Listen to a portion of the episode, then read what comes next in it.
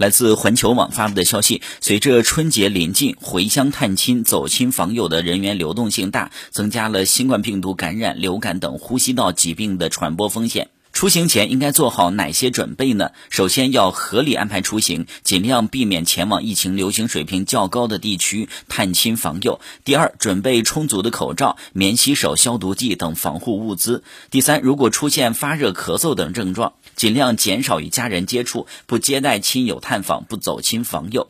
第四呢，老人、孩子有慢性病等重点人群，尽量不安排远行，减少外出，尽量前往人员密集场所，远离有发热、咳嗽症状的人员。在旅途当中。乘坐飞机、火车、地铁、公共汽车等交通工具时，要全程规范佩戴口罩，注意手卫生，避免用未清洁的手触碰口、眼、鼻。在候机候车时，规划好时间，尽量不到人多拥挤、空气污浊的场所久留，选择在空气流通的地方等候。